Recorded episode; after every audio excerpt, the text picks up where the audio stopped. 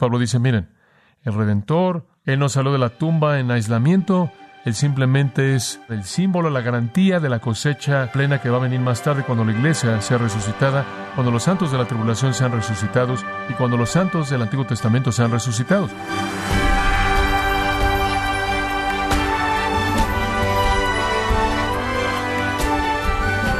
Queremos agradecerle su compañía en este día, dándole la bienvenida, gracias a vosotros, con el pastor John MacArthur. El teólogo Erich Sauer escribió La edad presente es el tiempo de resurrección, comenzó con la resurrección del Redentor y termina con la resurrección de los redimidos. Pero ¿cuál es el plan o calendario de la resurrección? ¿Qué habla la Biblia al respecto? Bueno, el día de hoy el pastor John MacArthur, en la voz del pastor Luis Contreras, considera esta pregunta conforme nos muestra tres aspectos de la resurrección de los justos. Nos encontramos en la serie esperanzadora llamada El misterio de la resurrección. No se lo pierda. En gracia a vosotros. Tome su Biblia y veamos 1 Corintios capítulo 15 de nuevo, este capítulo maravilloso de la resurrección Vamos a disfrutar un gran tiempo al estudiar este tema de la resurrección. Esta es una sección en la que me siento muy frustrado porque no creo que mi mente insignificante pueda entender la grandeza que hay aquí, y mucho menos puede mi vocabulario limitado expresar los conceptos grandiosos que hay en este pasaje. Me gustaría que hubiera una manera de visualizar, alguna manera de entender lo que dice esta sección, versículos 20 al 28. Eric Sauer, un gran teólogo, dijo esto, y cito, La época actual es la época de la Pascua. Comienza con la resurrección del Redentor y termina con la resurrección de los redimidos. Entre estos dos puntos se encuentra la resurrección espiritual de aquellos llamados a la vida mediante Cristo. Entonces, vivimos entre dos Pascuas, y en el poder de la primera Pascua vamos a encontrarnos con la última Pascua. Fin de la cita. La última Pascua. ¿Qué es la última Pascua? Es lo que es cumplido cuando todos lleguemos al cielo. Y hay cuatro grandes promesas conectadas con la última Pascua en la Biblia. Hay muchos, muchos detalles, pero cuatro elementos primordiales. Permítame recordarles cuáles son. La última Pascua, en primer lugar, involucrará lo que Pablo llama el tribunal de Cristo. Jesús dice, aquí vengo pronto y mi galardón conmigo para dar a todo hombre conforme a su obra. Entonces eso va a ser parte de eso. Y todos debemos aparecer delante del tribunal de Cristo, dice Pablo en 2 Corintios 5:10. El tribunal de Cristo en donde recibimos recompensas por nuestro servicio. El segundo elemento de la última Pascua es lo que usted podría llamar simplemente las bodas del Cordero. Después de que seamos recompensados por la gracia de nuestro Señor Jesucristo, la Biblia nos dice en Apocalipsis 19 que seremos llamados a una gran cena, los que somos la novia, la iglesia, nos uniremos al novio, quien es Jesucristo, consumando el matrimonio espiritual y tendremos un banquete que terminará todo, un tiempo grande y glorioso. Ese es Apocalipsis 19. Entonces la gran Pascua promete el tribunal de Cristo, las bodas del Cordero en tercer lugar, el reino terrenal venidero. En 1 Corintios 6 estudiamos que gobernaremos con Cristo en su reino. Y entonces esperamos eso, un tiempo de recompensas, un tiempo de gran comunión con Cristo y un tiempo de regreso a la tierra para reinar con Él en su reino. Pero hay un acontecimiento más. El cuarto acontecimiento realmente es la clave de todo y es lo que la Biblia llama la resurrección. Eso tiene que venir primero. Antes del tribunal de Cristo, antes de las bodas del Cordero, antes del reino terrenal venidero, para nosotros va a haber una resurrección maravillosa. Este es el clímax de la historia redentora. Y también es el tema de 1 Corintios 15. Ahora recuerde, algunos entre los corintios estaban negando la resurrección del cuerpo. Habían creído en la filosofía griega de que la gente muerta no resucita. De hecho, el versículo 12, Pablo los confronta diciendo, ¿cómo hay algunos de Ustedes que dicen que no hay resurrección de hombres muertos. Algunos estaban diciendo que los muertos no resucitan. Pero Pablo confronta eso aquí y nos da el capítulo más grande jamás escrito acerca de la resurrección corporal. Y él une de manera íntima ambos, la resurrección de Jesucristo y la resurrección del creyente. Ambos realmente son uno y el mismo. Ahora recordará que su argumento sigue un procedimiento muy lógico. Él comienza en los primeros once versículos sin siquiera anunciar el problema que él está explicando, sin siquiera explicar lo que han dicho acerca de que los hombres muertos no resucitan. Él simplemente comienza con los primeros once versículos al recordarles que ya han recibido, han creído, están firmes sobre y fueron salvos por la resurrección corporal de Jesucristo. Él simplemente les recuerda que ya son creyentes en la resurrección corporal, por lo menos la resurrección corporal de Jesucristo. Ya creen eso, dice él. Ese es el comienzo de su argumento. Bueno, una de las respuestas a eso podría ser, bueno, creemos que Cristo resucitó de los muertos, pero eso no tiene nada que ver con nosotros. Eso fue único. Eso fue algo excepcional. Ese fue un esfuerzo único. Cristo resucitó de los muertos. Bien, amén. Físicamente o sí, literalmente o sí, corporalmente sí. Pero eso realmente no tiene nada que ver con nosotros.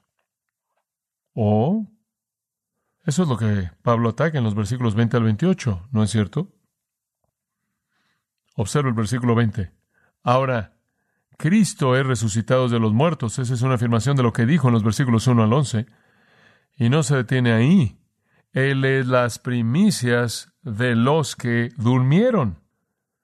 En otras palabras, Él está diciendo, usted no solo puede decir, oh sí, Cristo resucitó, creemos eso, pero no tiene impacto sobre nosotros. Su resurrección corporal, literal, física, fue creíble, pero eso no significa que resucitaremos.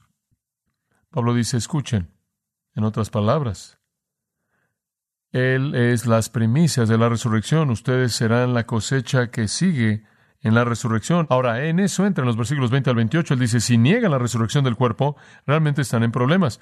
Si niegan la resurrección del cuerpo, entonces Cristo no ha resucitado, el Evangelio es inútil, la fe es vacía, los apóstoles son mentirosos, todos estamos en nuestros pecados, los hombres muertos están condenados y los cristianos son las personas más dignas de lástima en el mundo. Entonces no deben hacer eso. Entonces, sé que quieren creer que Cristo ha resucitado. Entonces, en el versículo 20 él dice, ahora, que sabemos que Cristo ha resucitado, pero no se detengan ahí y digan que no hay impacto. Su resurrección solo son las primicias de la cosecha entera de resurrección que está por venir. Como pueden ver, tienen que tener eso, dice él, no solo pueden detenerse con Cristo. Él fue resucitado para ser esas primicias de todos nosotros en la vida de resurrección. Viene entonces una resurrección y esa resurrección está ligada a la resurrección de Cristo así como la muerte está ligada al pecado de Adán. Ahora, la Escritura habla de esta resurrección una y otra y otra vez en muchos lugares. Permíteme recordarle algo, no trate de seguir, pero puede escribir la Escritura. Lucas 14:13. Lucas 14:13 dice esto. Pero cuando hagas banquete, llama a los pobres, a los ciegos, a los cojos. Después, el versículo 14 dice, y serás bienaventurado, porque no pueden recompensarte porque será recompensado en la resurrección de los justos. Entonces la escritura de manera muy general habla de la resurrección de los justos, la resurrección de vida, una mejor resurrección, la resurrección de afuera de los muertos, y la llama la primera resurrección. Ahora observe esto, la primera resurrección, solo hay dos resurrecciones, la primera y la segunda. La primera resurrección es la resurrección de los justos, los redimidos. La segunda es la resurrección de los injustos, los condenados. La primera resurrección los justos, la segunda resurrección los condenados. La primera resurrección ahora Sigue esto de cerca, tiene cuatro partes. Muy bien. La primera resurrección, la cual es la resurrección de los justos, tiene cuatro partes. Parte uno es la resurrección de quién? De Cristo. Parte dos es la iglesia, resucitada en el rapto. Primera de Tesalonicenses capítulo 4, versículo 16. El Señor descenderá del cielo con la voz de arcángel, la trompeta de Dios. Los muertos en Cristo resucitarán primero. Es una resurrección. Entonces tiene la resurrección de Cristo, la resurrección de la iglesia. Más adelante tiene el tiempo de la tribulación y durante el tiempo de la tribulación hay juicio y matanza y todo tipo de cosas terribles llevándose a cabo y muchas personas mueren en la tribulación, ¿no es cierto? Muchas personas piadosas mueren. Al final de la tribulación van a ser resucitadas y esa es la parte 3. Si usted quiere leer de eso, lee el capítulo 20 de Apocalipsis, versículos 3 al 5. Dice que una resurrección de las almas de los decapitados por el testimonio de Jesús y fueron resucitados para vivir y reinar con Cristo. Entonces tiene usted la resurrección de Cristo, parte uno de la primera resurrección, la resurrección de la iglesia, la cual ocurre en el rapto al principio de la tribulación de siete años, la resurrección de los santos de la tribulación al final de los siete años, y la cuarta parte es la resurrección de los cuerpos de los santos del Antiguo Testamento. Y eso ocurre al final de la tribulación simultánea con la resurrección de los santos de la tribulación. ¿Entendemos eso? Dice usted, ¿por qué estás cubriendo todo eso? Bueno, porque dice en el versículo 23, tengo que ser fiel al texto, cada uno en su propio orden. En otras palabras, hay una secuencia.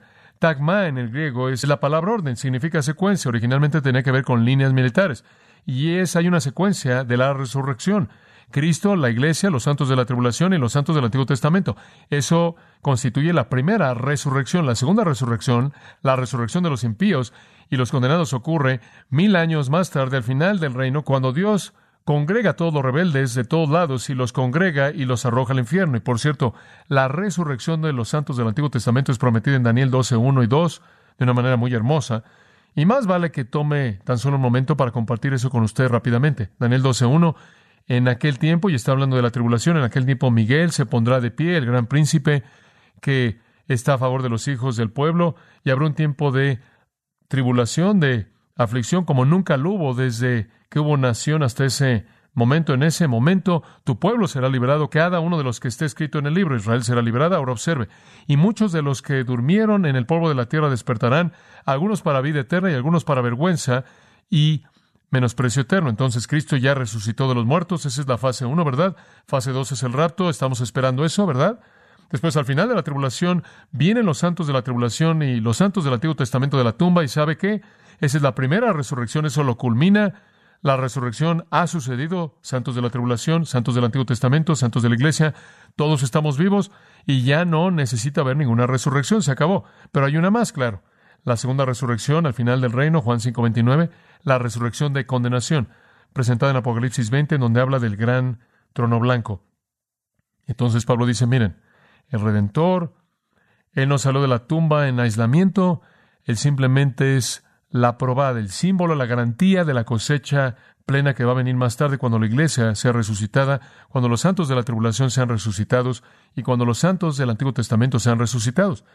Y eso lleva el impacto final de la resurrección. Esto es maravilloso y lo llamo la restauración. Porque lleva todo de regreso a donde estaba, restaura todo, el paraíso restaurado. Versículo 24. Entonces el fin luego el fin. Ahora, para la mayoría de nosotros vemos el fin, vemos, oh, se acabó. Váyanse a casa, el fin de la película, se encienden las luces, se acabó el fin. Eso no es lo que significa. Telos en el griego significa cuando el cumplimiento, entonces el cumplimiento, la culminación, o el propósito, la meta. Entonces, aquello a donde Dios ha estado apuntando todo el tiempo, el fin, ¿y qué es el fin? Bueno, descubrámoslo. Cuando Él habrá entregado el reino a Dios. El fin es cuando regresamos a Dios, allá donde comenzamos, en el principio Dios, entonces el fin Dios, y todo regresa al lugar de restauración ya restaurado a Dios. El reino es entregado a Dios. Esa es la meta de todo. Dios creó un paraíso. El paraíso fue perdido.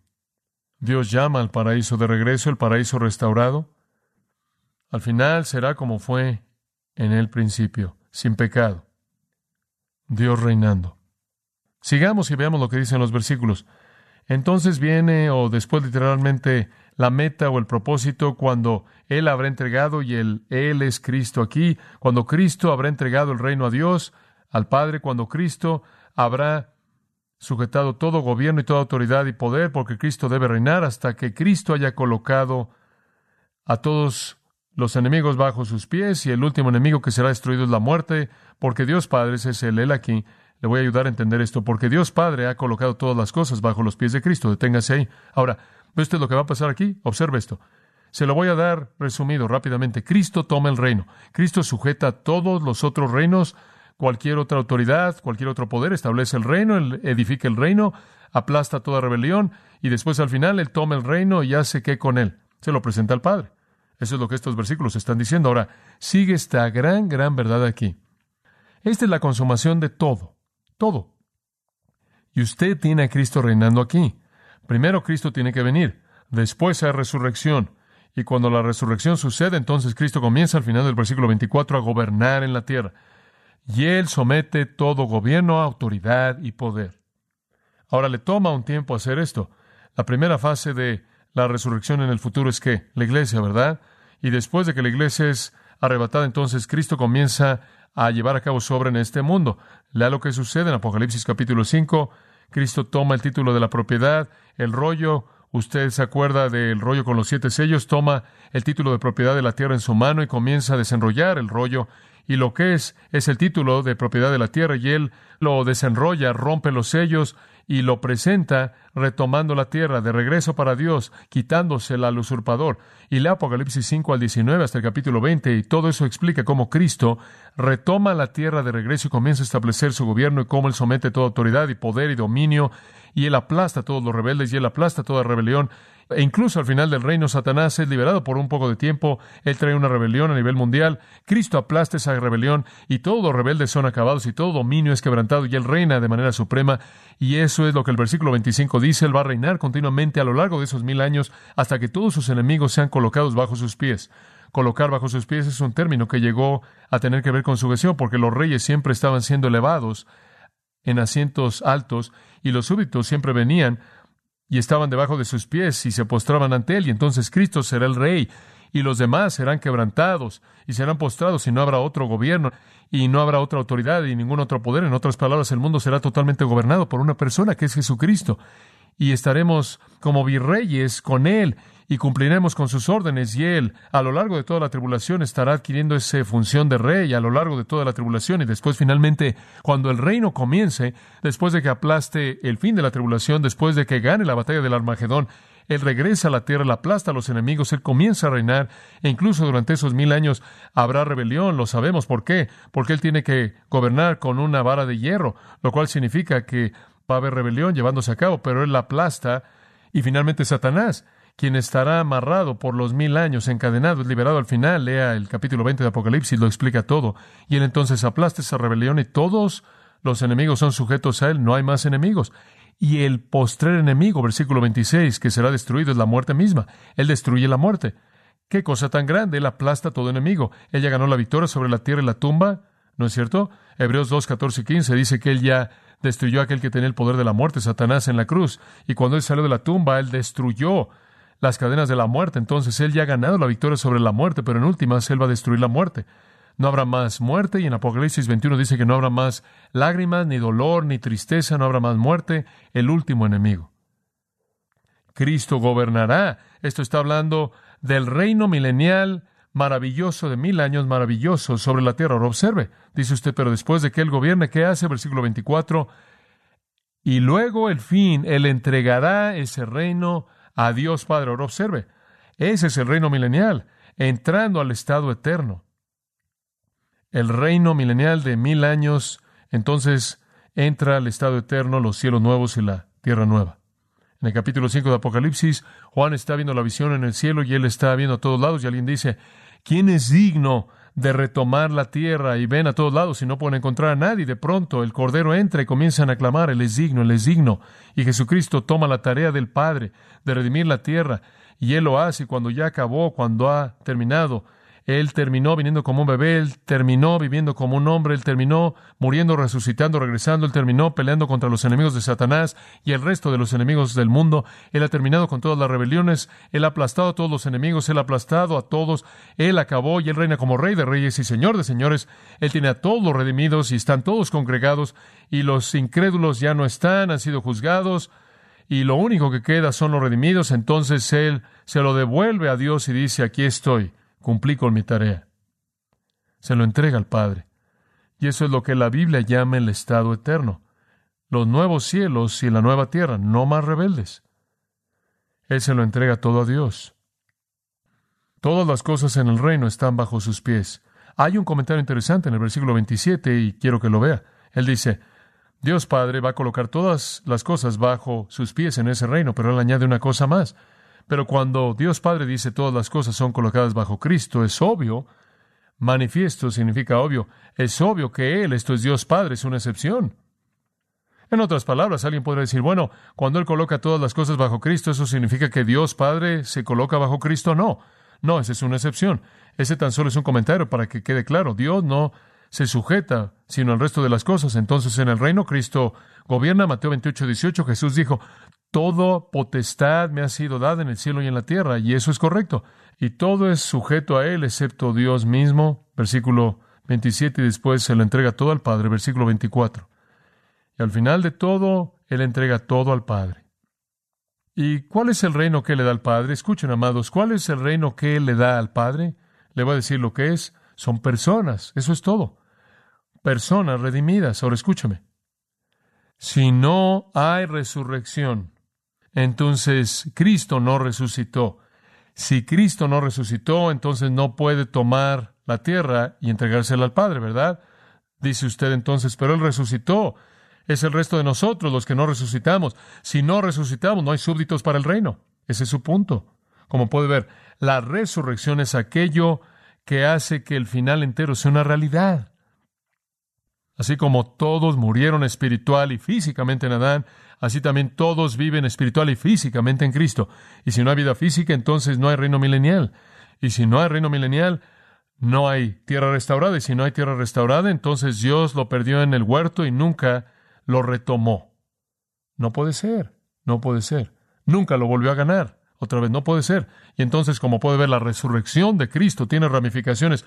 Resucitamos y eso significa que Él puede reinar y podemos reinar con Él en el reino terrenal. Y después, cuando todo se acabe y todos los enemigos sean destruidos, Él puede entregarnos a todos al Padre como una humanidad glorificada en forma de resurrección. Y cuando Él hace eso, el versículo 28 lo describe. Y cuando todas las cosas serán sujetas a Él, entonces también el Hijo mismo se sujetará a Él, esto es al Padre, que colocó todas las cosas debajo de Él para que Dios sea todo en todo. ¿Sabe usted lo que es tan hermoso acerca de eso? Cristo en su forma de encarnación, incluso en ese día, actúa la función de humildad al someterse a sí mismo al Padre. Siempre el siervo, desde que Él recibió un cuerpo y vino al mundo, hasta el momento en el que Él lo presenta de regreso a Dios. Él es el siervo cumpliendo su tarea. Y después Él se lo entrega de regreso a Dios y dice usted, oh, y entonces Dios es todo en todos. ¿Acaso Cristo ya no reina más? Oh, sí.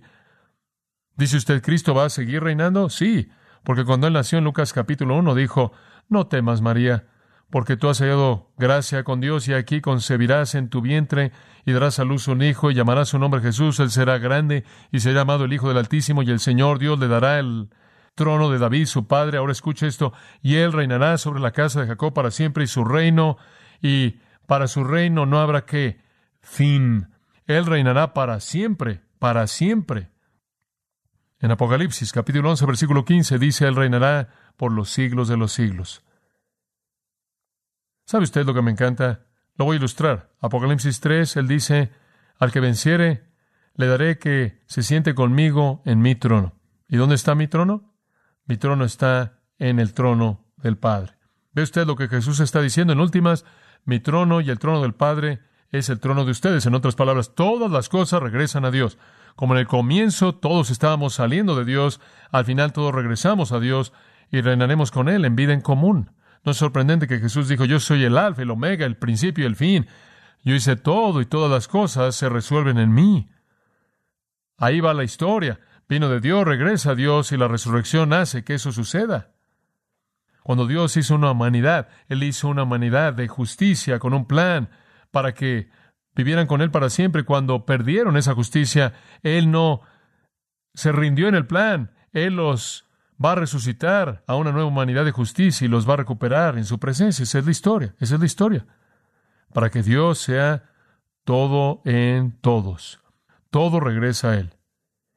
Y no de una manera filosófica, griega, mística, flotamos de regreso a alguna deidad, sino que somos unidos a Dios mediante una vida en común que fluye a través de nosotros. Y nos sentamos con Él en su trono y con Cristo quien está en el mismo trono y el Espíritu Santo quien sin duda también está ahí, una gran, gran realidad.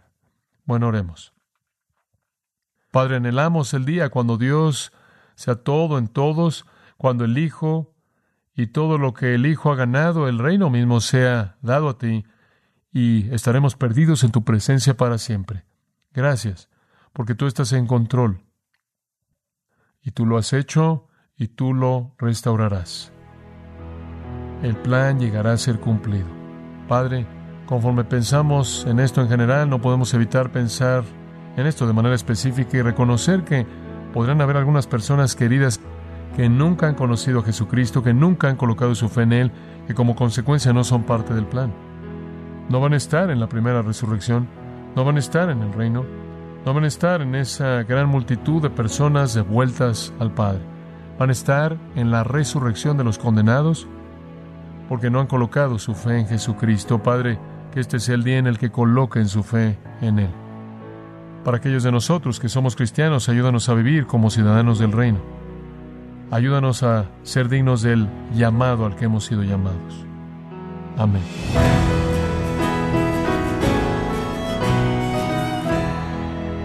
Este mensaje de John MacArthur nos recuerda que el hombre originalmente fue creado perfecto por Dios y luego afectado y corrompido por la caída y el pecado, y necesario que Dios lo salve y además lo resucite físicamente para vivir y reinar eternamente con Él.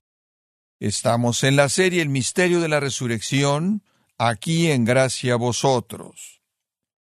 Estimado oyente, tenemos a su disposición el libro y la guía de líder titulado Fundamentos de la Fe, en donde John MacArthur nos ofrece tres lecciones para crecer en la gracia y conocimiento de Jesucristo.